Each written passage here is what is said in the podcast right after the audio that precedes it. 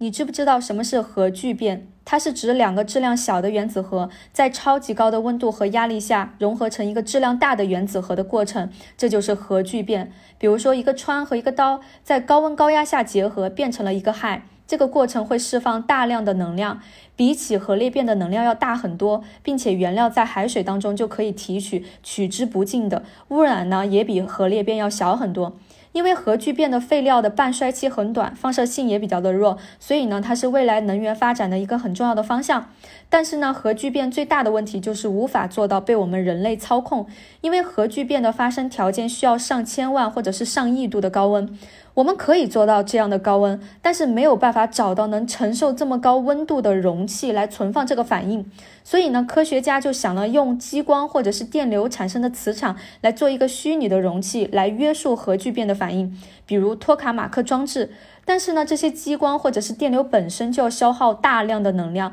成本巨高，所以现阶段还无法商用。这就是核聚变。